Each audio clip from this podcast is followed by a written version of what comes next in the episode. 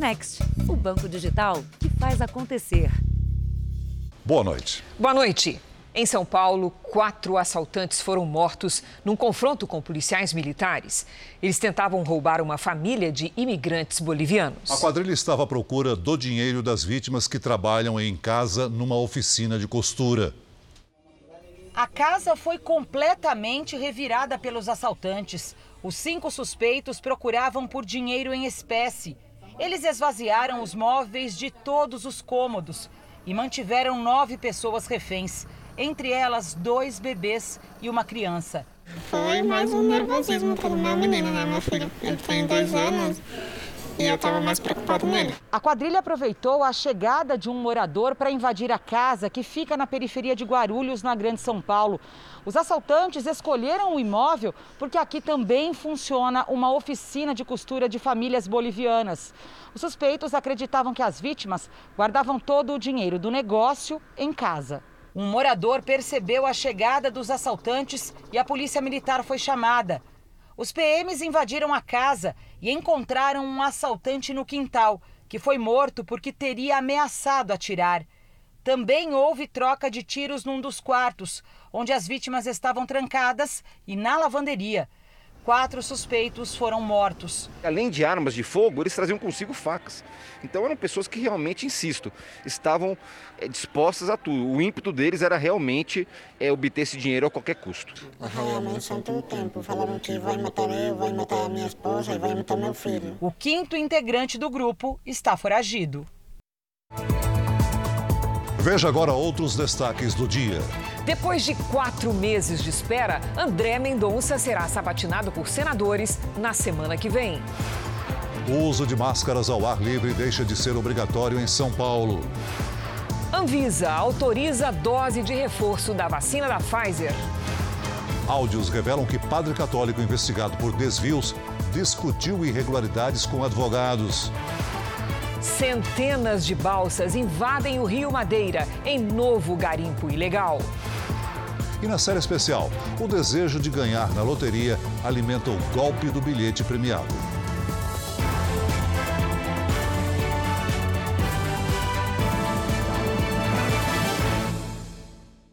Oferecimento Bradesco. Descubra suas emissões de carbono pelo app.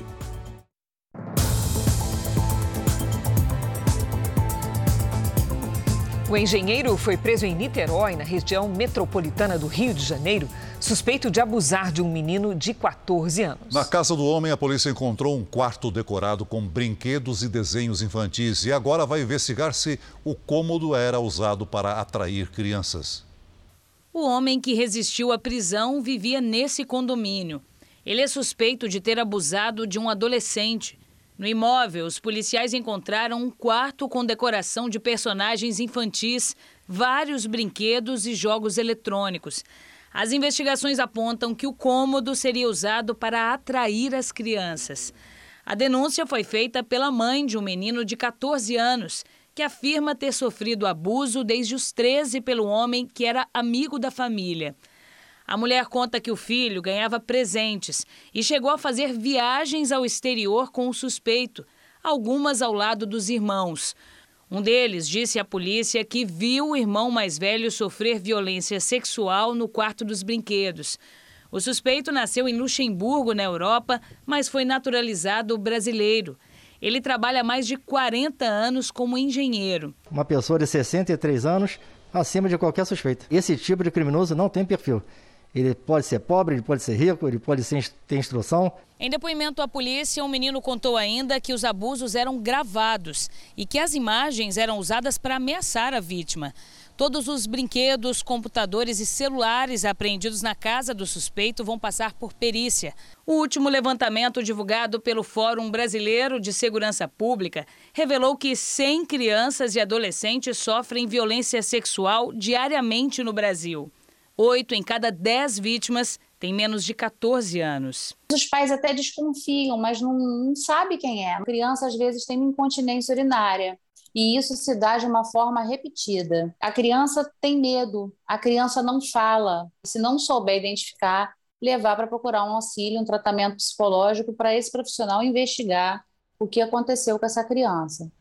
A defesa do suspeito confirma que ele teve, abre aspas, um relacionamento, fecha aspas, com o adolescente. Segundo os advogados, foi consensual e após o menino completar 14 anos.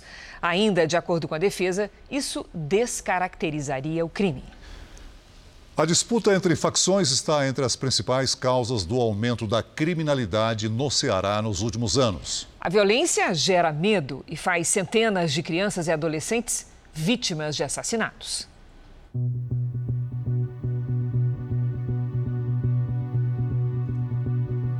São passos tensos. O primeiro sintoma do domínio de uma comunidade por uma facção criminosa é a ameaça ao direito de ser livre. Cor de cabelo, às vezes até mesmo uma, uma peça de roupa, é, isso pode gerar a morte de alguém. O segundo está na arquitetura das casas. As varandas sumiram, janelas e portas ganharam grades e cadeados. Os muros pichados marcam o território. É a lei de silêncio. Tem que se calar, as pessoas se obrigam muitas vezes a ser conivente com a situação, por não ter para onde ir, já que o emprego está difícil e os poucos que conseguem até perdem por conta disso.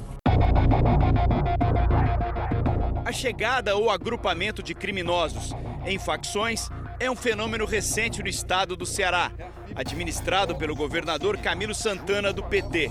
A partir de 2015, os índices de criminalidade começaram a crescer com a disputa de territórios entre eles. No estado, existem três principais facções criminosas: a cearense GDE, Guardiões do Estado, a carioca CV Comando Vermelho e a paulista PCC, Primeiro Comando da Capital. Há dois anos, houve uma explosão no número de homicídios no estado. Mais de 4 mil pessoas assassinadas, média de 330 mortes por mês. Em 2021, até outubro, foram 2.257 vítimas. A média recuou, mas ainda é alta: 225 assassinatos. O, o que é que aconteceu no Ceará? Desde o início, nós não temos um grupo que tem a hegemonia no Estado. Nós temos, na verdade, vários grupos que disputam essa hegemonia nas periferias e nas prisões e muitos desses grupos eles sofrem inclusive com dificuldades internas. Qual é a razão de 90% dos homicídios que acontecem em Fortaleza e região metropolitana? E essa é uma realidade de Brasil, não é só do Ceará. Envolvimento de pessoas com a prática de crime. O Estado do Ceará vem realizando várias operações de combate ao crime organizado, está prendendo mais, 30% a mais do que prendia no ano passado. Essa rua fica num bairro da periferia de Fortaleza. Num final de semana como esse, de sol e calor, deveria estar cheio de gente, vizinhos conversando, crianças brincando, mas na verdade o que a gente vê são casas completamente fechadas. No lugar da vida social, o silêncio. Um cenário se resume a uma palavra: medo. Hoje em dia, está difícil de você visitar um parente na localidade ao lado. A guerra entre grupos criminosos rivais traz pânico aos moradores das comunidades e está tirando a vida de centenas de adolescentes. Em 2019, 361 crianças e adolescentes foram assassinadas no estado. Ano passado, esse número praticamente dobrou 693 mortes. Detalhe: foi ano de pandemia, com isolamento social e, portanto, as pessoas ficaram mais tempo em casa. Nos primeiros 10 meses de 2021, 444 crianças e adolescentes perderam a vida de forma violenta no Ceará. Para a coordenadora do Centro de Defesa da Criança e Adolescente, o Estado está gastando muito dinheiro na segurança, mas não investe em políticas de proteção social. O recurso muito expressivo de 2 bilhões e 900 milhões para essa política, mas elas não têm significado de fato na redução de homicídios na adolescência. A política de assistência no estado do Ceará é um pouco mais de 300 milhões. Não chega nem na casa dos bilhões, como a segurança pública. Estamos em Bom Jardim, comunidade onde moram 220 mil pessoas em Fortaleza. Durante o dia, essa praça é área de lazer. À noite, o espaço é ocupado pelo Tribunal do Tráfico. Um lugar de acerto de contas, né? Então, se pegar um menino aqui de bobeira de outra área, ele será executado com certeza. Nas comunidades, jovens e adolescentes são os mais expostos e também os mais frágeis. São recrutados pelo tráfico por benefícios simples, como um prato de comida, e são punidos por motivos fúteis. Tem, por exemplo, um, um caso de um adolescente que foi morto porque, num jogo de futebol, ele driblou um, uma pessoa que era ligada ao crime e, por isso, ele foi assassinado quando voltava da escola. Né? Então, esse é um caso emblemático de como a vida se torna banal e como matar não traz responsabilização nenhuma para quem comete esse crime. Em nota, a Secretaria de Segurança Pública e Defesa Social do Ceará informou optar por não responder aos novos questionamentos da Record TV, porque considera antiética a forma como a emissora tem conduzido o seu trabalho em matérias relacionadas ao Ceará nos últimos dias. O Instituto Médico Legal do Rio de Janeiro concluiu os exames de oito corpos das vítimas de uma operação policial no complexo do Salgueiro. A repórter Priscila Tovic tem mais informações. Vamos saber com ela qual foi a conclusão da perícia. Boa noite, Priscila. Você já tem a resposta? Oi, Cris. Boa noite para você, boa noite a todos. O exame indica que as mortes foram provocadas por tiros na região da cabeça e do tórax. Mais de 42 disparos foram feitos. Não foram encontrados indícios de tortura, nem uso de facas ou de outro objeto cortante. As balas recolhidas em três corpos vão ser confrontadas com oito fuzis usados na ação entregues hoje na Delegacia de Homicídios de Niterói. Além da Polícia Civil, o Ministério Público e a Polícia Militar também investigam o caso. Cris Celso. Obrigada, Priscila. Três partidos políticos chegaram a um acordo na Alemanha e abriram caminho para que o social-democrata Olaf Scholz governe o país. As flores para a chanceler Angela Merkel foram entregues pelo provável substituto. Olaf Scholz ainda precisa ter o nome aprovado pelo parlamento, mas as discussões estão adiantadas. Foram quase dois meses de negociações para a formação do novo governo, que ganhou o apelido de Coligação Semáforo, uma referência às cores dos três partidos da aliança: o social-democrata, o verde e o liberal-democrático. A união tripla marca uma coligação só vista na década de 1950. Entre as promessas, os políticos pretendem acabar com o uso do carvão e aumentar o valor do salário mínimo. Aos 63 anos, anos, o advogado Olaf Scholz é de centro-esquerda. No governo da conservadora Angela Merkel, ele atuou como vice-chanceler e ministro das Finanças. Substituir a principal líder da União Europeia, que segue com a aprovação alta entre governos do mundo todo e também na própria Alemanha, não será o único desafio de Olaf Scholz. O novo primeiro-ministro alemão assume o poder em um dos piores momentos da pandemia no país. Em alguns estados, há restrições para a circulação de pessoas não vacinadas, que precisam apresentar comprovante ou teste. Um confinamento não está descartado. A Organização Mundial da Saúde lançou um alerta e calcula que o número de mortos na Europa pode chegar a mais de 2 milhões até março do ano que vem. Segundo especialistas, a nova onda de infecções atinge principalmente os não vacinados. Veja ainda hoje o novo garimpo irregular. Centenas de balsas chegam ao Rio Madeira, no Amazonas, para procurar ouro. E também, bote vira no Canal da Mancha e mata dezenas de imigrantes.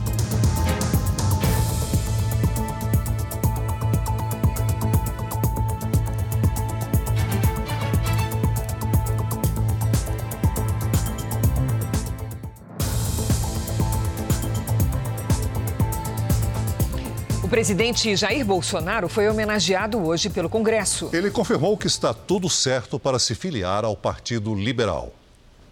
O presidente saiu do Palácio do Planalto e foi até o Congresso Nacional a pé. Na Câmara, o presidente foi homenageado com a Medalha de Mérito Legislativo. A condecoração foi criada em 1983 e é concedida às pessoas e entidades que prestaram serviços relevantes ao poder legislativo ou ao Brasil. A seleção dos nomes é feita pelos líderes dos partidos e por integrantes da mesa diretora. Uma satisfação muito grande voltar a essa casa, ao qual integrei por 28 anos. Realmente rever amigos, conhecer novas pessoas, ver de perto novamente vocês, não tem preço. Essa condecoração, proposta pelo Major Vitor Hugo, meu colega de Academia Militar das Agulhas Negras, muito me honra. Estou muito feliz nesse momento. Eu espero cada vez mais poder interagir com todos vocês, de modo que possamos escrever realmente uma linda história para a nossa nação. Bolsonaro fez questão de cumprimentar o presidente da Câmara, Arthur Lira. Meu amigo de muito tempo e de partido por algum tempo, Arthur Lira.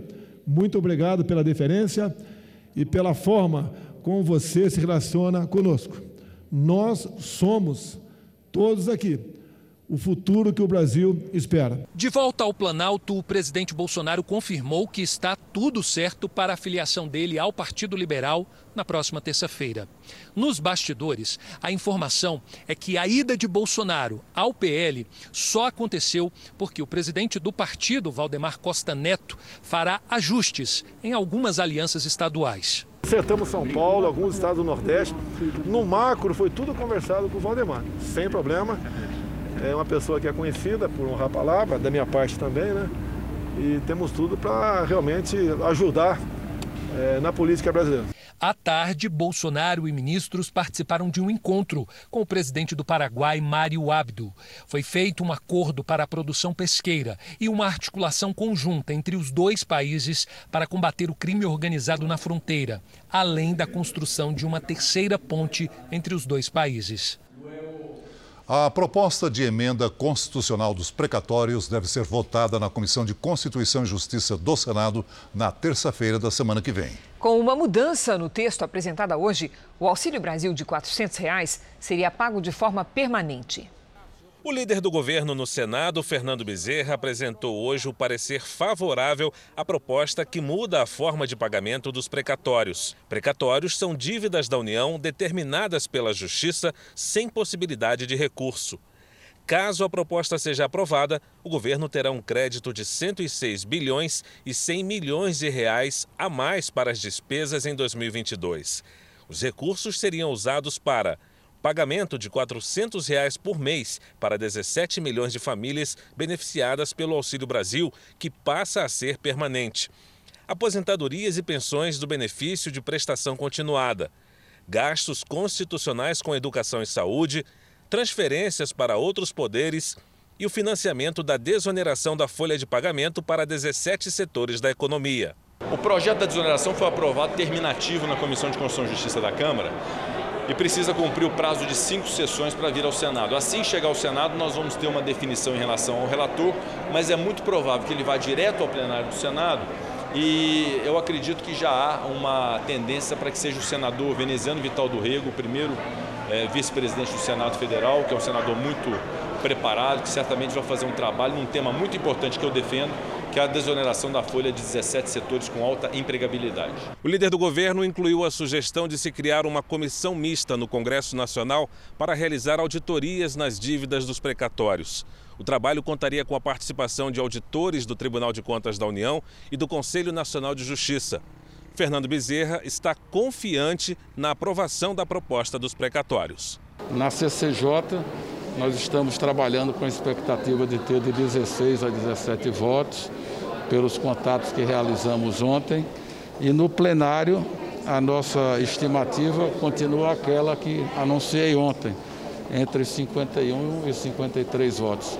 Mas isso vai sendo feitas avaliações a cada dia, os contatos estão sendo intensificados, mas nós temos uma expectativa positiva de que essa matéria possa ser deliberada e aprovada na próxima terça-feira. E ainda no Senado, o presidente da Comissão de Constituição e Justiça, Davi Alcolumbre, agendou para a semana que vem a sabatina de 10 indicados a cargos em Brasília. Um deles é André Mendonça, indicado pelo presidente Bolsonaro ao Supremo Tribunal Federal há quatro meses. A indicação de André Mendonça para uma vaga no Supremo Tribunal Federal está emperrada no Senado em compasso de espera até que o presidente da Comissão de Constituição e Justiça marque uma data. Hoje, Davi Alcolumbre, sem citar especificamente André Mendonça, afirmou que todas as sabatinas vão acontecer na próxima semana. Eu espero que a gente possa fazer da Semana do Esforço Concentrado além de todas as autoridades que já temos no plenário, as outras sabatinadas, teve sabatina aqui que demorou 18 horas. Então eu quero me organizar e quero anunciar que nós vamos fazer de todas as autoridades que estão aqui.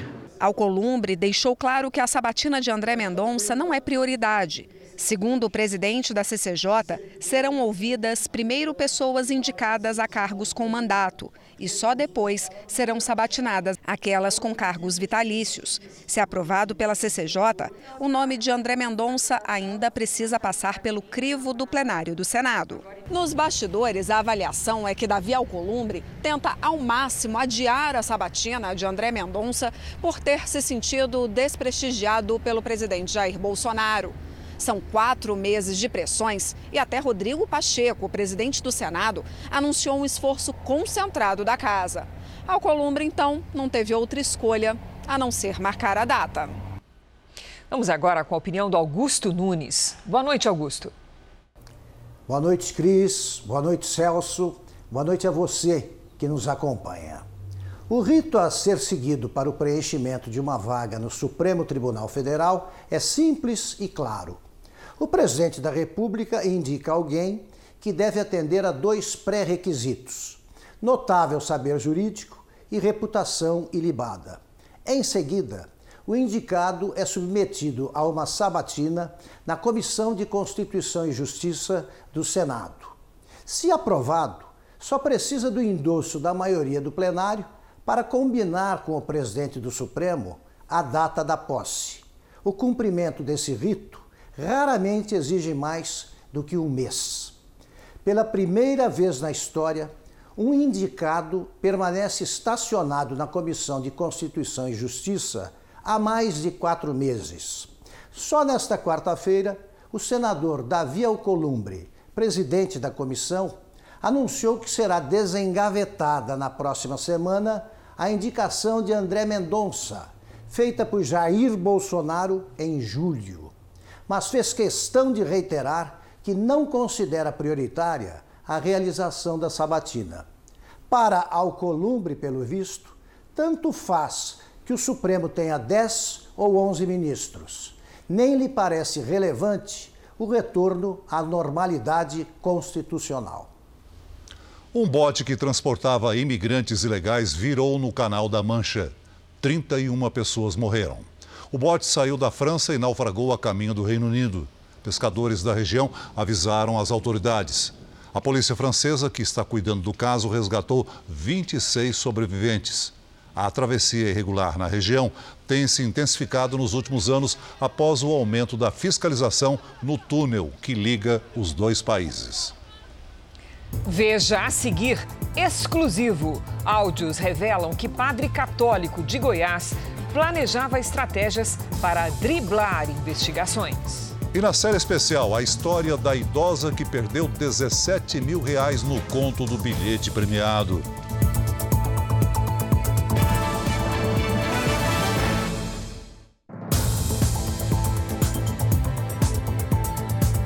O padre Robson de Oliveira, investigado por supostos desvios de dinheiro da doação de fiéis, sabia das inúmeras irregularidades que aconteciam dentro da Associação Filhos do Pai Eterno, a AFIP. Em uma conversa com advogados, planejavam estratégias para burlar contratos e não serem pegos pela polícia. O Jornal da Record teve acesso ao material com exclusividade. A reportagem é de Paulo Henrique Santos. A gravação foi feita pelo próprio padre Robson de Oliveira durante uma reunião com advogados. No encontro, o padre e a equipe jurídica discutem estratégias para dar aparência de legalidade a contratos e compras feitas em nome de terceiros pela Associação Filhos do Pai Eterno, a FIP, e que no futuro poderiam ser alvo de investigação. Da representação nos negócios de investimento isso. na área imobiliária. Isso é muito ruim. Quer dizer, eu estou assumindo que eles eram seus representantes nos negócios e investimentos na área imobiliária. E errado. Isso não é bom. De jeito nenhum, isso é a pior coisa que o senhor pode fazer. Isso aqui é péssimo também. Esse investimentos cara... na área imobiliária, é. tendo em vista tudo que, que de fato que todo mundo sabe que eles fizeram foi o quê? Um roubo, né? É, o povo tem essa ideia, né? Eu estou dando legitimidade para uma tá coisa ilegítima. Tá porque eu considero que foi estelionato aqui lá. É. Os caras lá já falavam, olha, você vai passar por fora para mim tanto. E eu, eu, eu, de bobão, foi complicado isso aqui, não tá, não tá bom não. Aqui é uma coisa que tá assinando uma mandado de prisão. A gravação estava no celular do padre, que foi analisado por peritos com autorização judicial. A conversa mostra que o religioso já suspeitava que seria alvo de uma operação policial. Ô, gente, lá no inquérito policial, basta eu apresentar um contrato de parceria operacional. O advogado presente na sala alerta que os documentos apresentados pelo padre têm várias irregularidades. Padre, assim, eu, eu vou pedir desculpa, mas é, é, é ilógico algumas coisas aqui. Gente, o meu medo nessas coisas aí chama-se apuração dos fatos. Quando for apurar fatos, olhando a nossa contabilidade, olhando a nossa uhum. contabilidade do Júnior, do Gleison, vão ver que eles deram outra destinação a valores, que não parte com datas e nem com nenhum tipo de não tem jeito, gente. Não tem jeito. Gente, isso aqui, isso aqui é até perigoso ficar no computador. O que eu estou dizendo é o seguinte.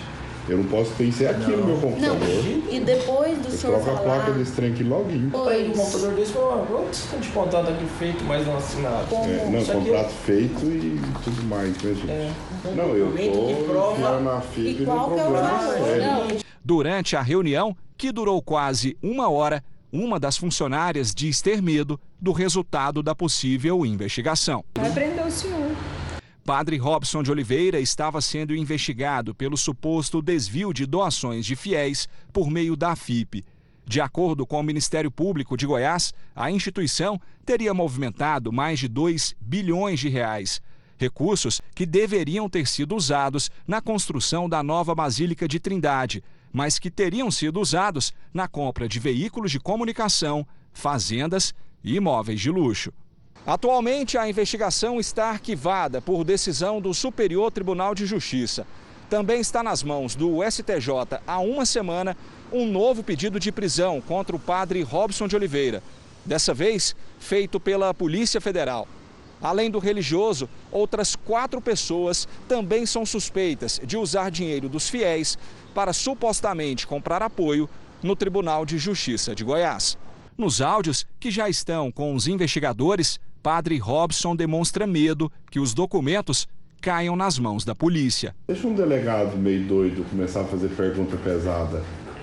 Aí, gente, eu vou falar para vocês uma coisa: isso aí é crime organizado. É, é crime organizado. É. E o senhor é o chefe. E eu sou o chefe da quadrilha. A defesa do padre Robson de Oliveira não vai comentar. O advogado Klaus Marques, presente na reunião, informou que desconhece os fatos e assegurou que a AFIP foi pautada pela legalidade e agiu dentro do que estabelece o Estatuto da Advocacia. A Associação Filhos do Pai Eterno diz que nenhuma pessoa mostrada na reportagem tem qualquer relação com a AFIP. No Rio de Janeiro, os filhos da ex-deputada Flor de Lis foram condenados pelo assassinato do pastor Anderson do Carmo. Flor de Lis está presa desde agosto, suspeita de ser a mandante do crime. Foram mais de 15 horas de julgamento. A sentença saiu quando o dia amanhecia. Flávio dos Santos Rodrigues polarizando ao final, 33 anos, 2 meses e 20 dias de reclusão, além de 50 dias multa. Flávio dos Santos, filho biológico da ex-deputada Flor de Lis, foi condenado por homicídio triplamente qualificado, porte ilegal de arma, uso de documento falso e associação criminosa. Ele foi denunciado como autor dos disparos que mataram o pastor Anderson do Carmo de Souza. A defesa de Flávio já entrou com recurso. Para a defensoria, a confissão na delegacia não foi suficiente. Por que, que não chamaram um advogado para acompanhar? Essa confissão, é preciso deixar claro, é uma prova importante para quê? Para você iniciar um processo penal denunciar, isso é importante até. Agora, ela serve para condenar? O filho adotivo, Lucas dos Santos, foi condenado a sete anos e seis meses de prisão. Ele foi acusado pela compra da arma usada no crime. Oito suspeitos ainda serão julgados por envolvimento na morte do pastor. Entre eles, cinco filhos e uma neta de Flor de Lis. A ex-deputada, apontada como a mandante do crime, também aguarda julgamento mas vai entrar com recurso para que o caso dela não seja levado a júri popular. Mais de 60 milhões de brasileiros estão na lista de devedores. Quem trabalha com carteira assinada pode usar o 13º salário para quitar as dívidas. Mas os que não têm essa possibilidade recorrem aos feirões oferecidos por empresas para limpar o nome a tempo das compras de fim de ano. Davi está com o nome sujo na praça. A prioridade dele é que não falte nada para as filhas. Na pandemia, perdeu um emprego com carteira assinada e teve de se tornar motorista de aplicativo com um carro alugado. Condomínio atrasado, de, tem de, do apartamento, a gente tem do, do próprio faculdade, do, do financiamento estudantil, tem do, do cartão de crédito. Para mudar a realidade de quem está com o nome sujo, mais de 100 empresas participam de feirões para negociar dívidas atrasadas. É uma das estratégias do mercado para diminuir o número de endividados e impulsionar as vendas de fim de ano. Em São Paulo, tem até a imitação de neve para promover as vendas. Em todo o Brasil, são cerca de 60 milhões de inadimplentes que ficam sob pressão nesta época para limpar o nome e participar da festa. Com a reabertura da economia, a taxa de inadimplência está em alta, por volta de 4,3% de todas as dívidas.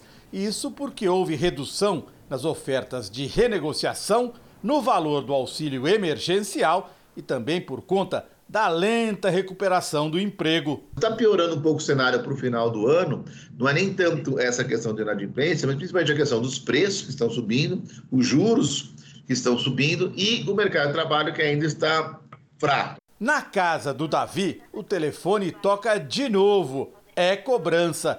Ele faz um acordo para pagar a dívida que tem com a faculdade em que se formou em nutrição no ano passado. Posso fechar o boleto? Pode ser. Davi tentou emprego na área, não conseguiu. Agora teme perder a casa própria. As meninas já sabem que o Natal deste ano será magro. O Papai Noel vai, vai vir bem fraquinho. fraquinho esse ano. Veja a seguir: irmão do jogador de futebol morto no Japão diz que ele estava feliz no país oriental. E na série especial, como agem os golpistas que conseguem fazer um bilhete falso virar premiado.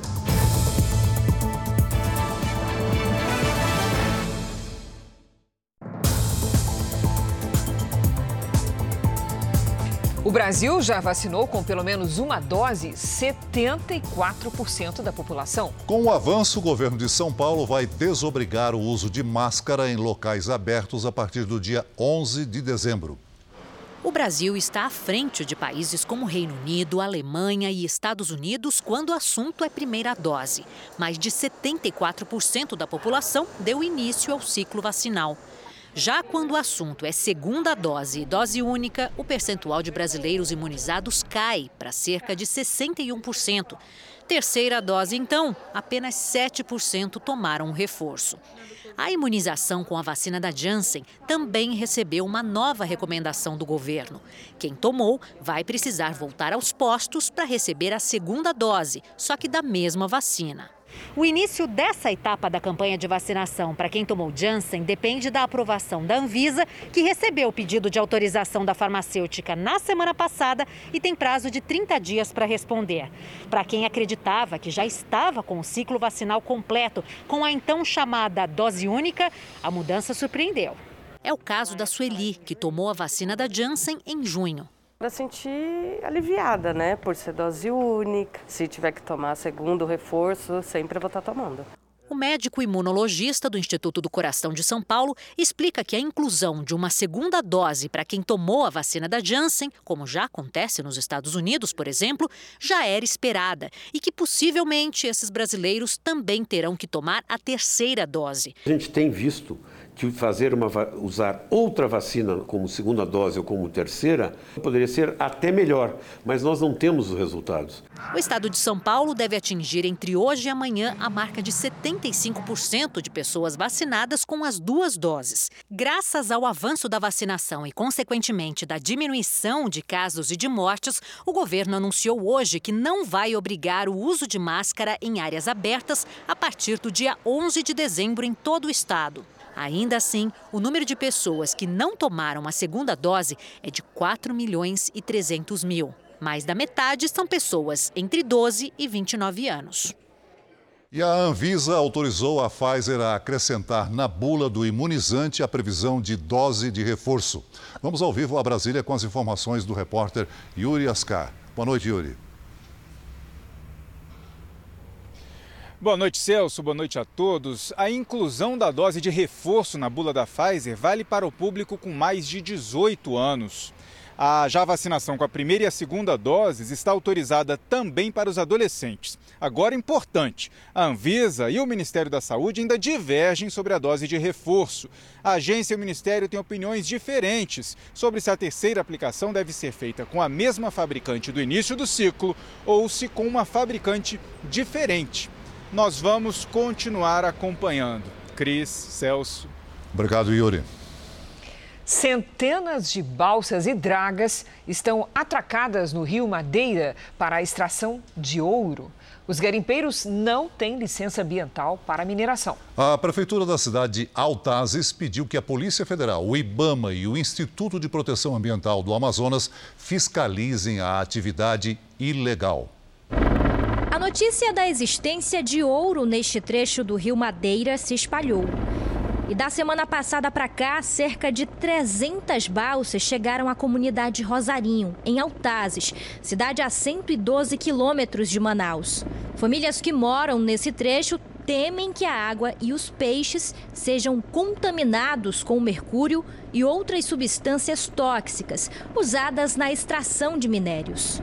A degradação ambiental é o que mais preocupa as autoridades locais. Mas a chegada do garimpo também traz outros riscos, como aumento na criminalidade e surtos de doenças. A Prefeitura de Altazes soou alerta e pediu o apoio das forças de segurança do Estado, além da Polícia Federal e da Marinha. O Instituto de Proteção Ambiental do Amazonas informou que não há autorização para a exploração de minérios nessa área. Uma força-tarefa será enviada à cidade para apurar os riscos de degradação ambiental e impedir a chegada de mais balsas. O uso de mão de obra escrava, tráfico de drogas e contrabando também serão investigados. Para ambientalistas, a cidade flutuante de garimpeiros tem um potencial de destruição altíssimo. Essa é uma situação que é inadmissível. Né? A contaminação por mercúrio ela tem uma série de consequências é, desde problemas neurológicos até problemas motores, físicos, né, má formação fetal. O IBAMA informou que já se reuniu com o Instituto de Proteção Ambiental do Amazonas para coordenar a fiscalização na região. O Instituto confirmou a movimentação anormal de dragas e disse que as atividades de exploração mineral na região não estão licenciadas. Portanto, se existem, são irregulares. O Ministério Público Federal pede ações emergenciais para retirar os garimpeiros. A temperatura caiu 6 graus entre ontem e hoje no centro-sul do Brasil. Em São Paulo, a máxima não passou dos 26 graus. Vamos conversar com a Mariana Bispo para saber se a frente fria que deixou o tempo assim mais fresquinho. Foi isso, Mari? Boa noite. Foi isso, Cris. Boa noite para você, Celso e a todo mundo. A frente fria veio para aliviar o calorão dos últimos dias. Agora, ela já passou pelo estado de São Paulo, está no oceano e amanhã já vai embora. Pode chover forte no Rio Grande do Sul, que registra a formação de nuvens de tempestade. Inclusive, nessa área tem alerta para granizo, trovoadas e também ventos de até 70 quilômetros por hora. De Santa Catarina até Mato Grosso, no norte e também no nordeste, chove, mas as pancadas serão de verão, rápidas e intensas. Apenas no Espírito Santo e na maior parte de Minas Gerais é que o tempo vai ficar firme nessa parte amarela aqui do mapa. Em Porto Alegre, antes da chuva faz 35 graus, no Rio de Janeiro e em Manaus 32 e em Rio Branco 33 graus. Em São Paulo, tempo bastante abafado, com chance de pancadas à tarde, faz 31 graus amanhã. Na sexta, a temperatura diminui e também pode chover. Celso. E hoje o primeiro tempo delivery vem da cidade de Maceió, em Alagoas. A Gilda quer saber como é que fica o tempo por lá, Mari. Oi, Gilda, tudo bem? Amanhã, de quinta-feira, vai ser chuvosa aí na sua cidade, em Maceió. À tarde, o tempo melhora um pouco, faz 29 graus. Até domingo, tem chance de pancadas por aí. E agora seguimos para o Sudeste, com o pedido do Jonas, que é de Aracruz. Espírito Santo. Claro, Jonas, boa noite para você. Quinta e sexta-feira de sol na sua cidade, com máximas de 31 e 34 graus. O fim de semana será de sol, tempo abafado e também tem chance de pancadas de chuva. E você que está assistindo a gente, não deixa de participar do nosso Tempo Delivery aqui não. Nas redes sociais é só marcar, mandar sua mensagem com a hashtag você no JR, que a gente responde. É isso aí, você no JR. É Obrigada, isso. Mari. Boa noite. Até amanhã, Mari. Nossas equipes conversaram com o irmão do jogador de futebol brasileiro morto aos 23 anos no Japão. Os médicos afirmam que ele sofreu um infarto. Vestindo a camisa do clube onde Hiller jogava, o irmão contou que o atleta estava feliz no Japão. Ele estava muito bem adaptado na cidade, adaptado com o clube, adaptado com os companheiros. Ele estava muito feliz lá. Hiller era volante e começou a carreira no São Paulo mas também jogou nas categorias de base de Curitiba, Atlético Paranaense e Internacional de Porto Alegre. Pela seleção brasileira, foi campeão sul-americano sub-17. No Japão, se profissionalizou e jogou por três clubes, o último foi o Shonan Belmari, da primeira divisão. Segundo a família, o elenco do clube estranhou quando o jogador não apareceu para treinar no horário combinado às 10 da manhã. Um roupeiro foi até a casa do atleta, onde ele foi encontrado morto. O laudo dos médicos aponta que Hiller sofreu uma parada cardíaca. O empresário dele me ligou e me deu essa notícia, na qual eu não nunca queria escutar uma notícia dessa, né? Foi algo inexplicável. O corpo deve chegar ao Brasil no final da semana. Hewler deixa um filho de cinco anos. Ganhar na loteria é o desejo de muita gente, mas os golpistas aprenderam a transformar esse sonho em pesadelo. E isso não é de hoje, não. Na nossa série especial, você vai conhecer vítimas do golpe do bilhete premiado, uma armadilha que há décadas faz vítimas principalmente entre a terceira idade.